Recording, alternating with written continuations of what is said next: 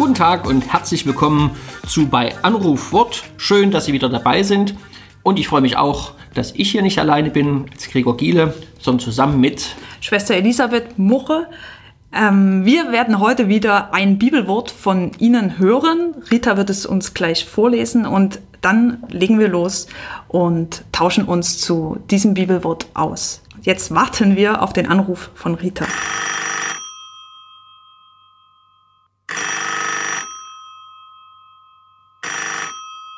Hallo, hier Rita. Ich grüße euch.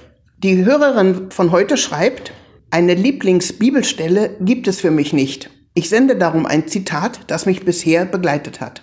Und zwar schickt sie den Psalm 31, Vers 9. Du stellst meine Füße auf weiten Raum. Sie erklärt dazu, für mich ist es die Zusage Gottes, mich zu schützen, vielleicht auch vor Fehltritten und Irrwegen allerdings auch mit meiner Verantwortung mit dem weiten Raum und seinen Freiheiten achtsam umzugehen und wohl überlegt zu handeln. Und ich denke gern an diese Textzeile aus dem neuen geistlichen Liedgut. Es begleitet mich seit Jahren als Ohrwurm. Habt ihr auch diesen Ohrwurm? Die Zeit läuft.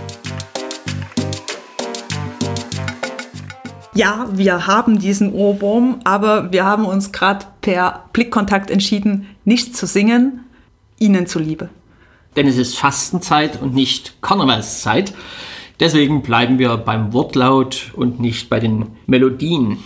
Das Bild vom weiten Raum ist spannend, weil ich glaube, da geht bei jedem Kopfkino los, was so ein weiter Raum für mich in meinem Leben sein könnte. Ich spiele den Ball mal rüber zu Elisabeth. Dein weiter Raum, könntest du den benennen? Das Kopfkino braucht einen Moment, um anzulaufen. Ich hänge bei dem Bild, du stellst mich hin und in den weiten Raum rein. Ähm, da ist die Möglichkeit, loszugehen. Da ist was Neues, was ich noch nicht kenne.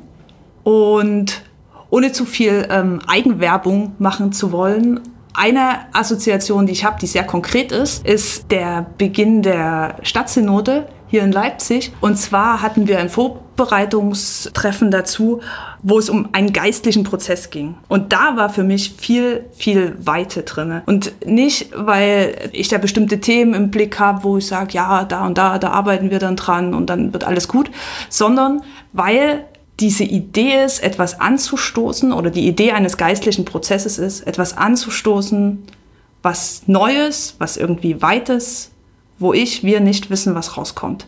Und das trägt eine ganz große Weite für mich, das lässt mich irgendwie aufatmen.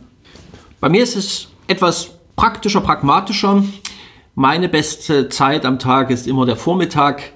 Ein terminfreier Vormittag, wo ich laufen kann, beim Laufen kann ich am besten nachdenken, ist für mich der schönste vorstellbare weite Raum. Da kommen mir die besten Ideen. Vielleicht kommen sie mir auch nicht, sondern werden mir geschenkt.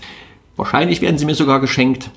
Da kann ich auch was ganz Neues wahrnehmen, Freude daran haben, mich führen lassen. Ja, für mich ist der weite Raum ein freier Vormittag, wo ich mich bewegen kann, möglichst im Grün. Und der Rest des Tages nicht so bedrängend ist am Nachmittag und Abend, dass ich diesen Vormittag verzwecken muss für das, was kommt. Das ist für mich so ein weiter Raum.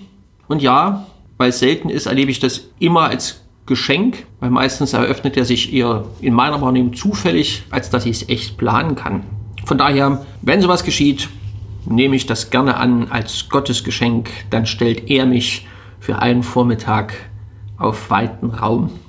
Wenn ich mal die Parallele versuche zwischen diesen zwei sehr unterschiedlichen Gedankenassoziationen, Beispielen, Weite, dieser weite Raum hat scheinbar was damit zu tun mit Bewegung, mit was Neuem, mit noch nicht vorher wissen, was passiert, welche Gedanken kommen und geschenkt werden oder vielleicht auch welche Begegnungen und mit Freiheit. Und vielleicht nehmen wir uns die Freiheit, doch noch den ersten Teil des Verses zu lesen. Du hast mich nicht preisgegeben der Hand meines Feindes. Da würden wir gerne die Hausaufgabe des heutigen Tages hineinlegen.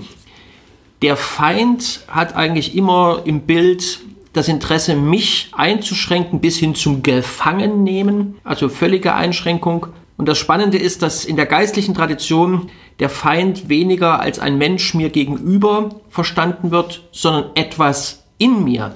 Eine Verhaltensweise, eine innere Haltung, die mir nicht gut tut, die wie ein Feind zu mir ist und mich gefangen nimmt. Wer ist mein Feind in mir, der verhindert, dass ich auf weiten Raum kommen kann? Gute Besinnung wünschen wir.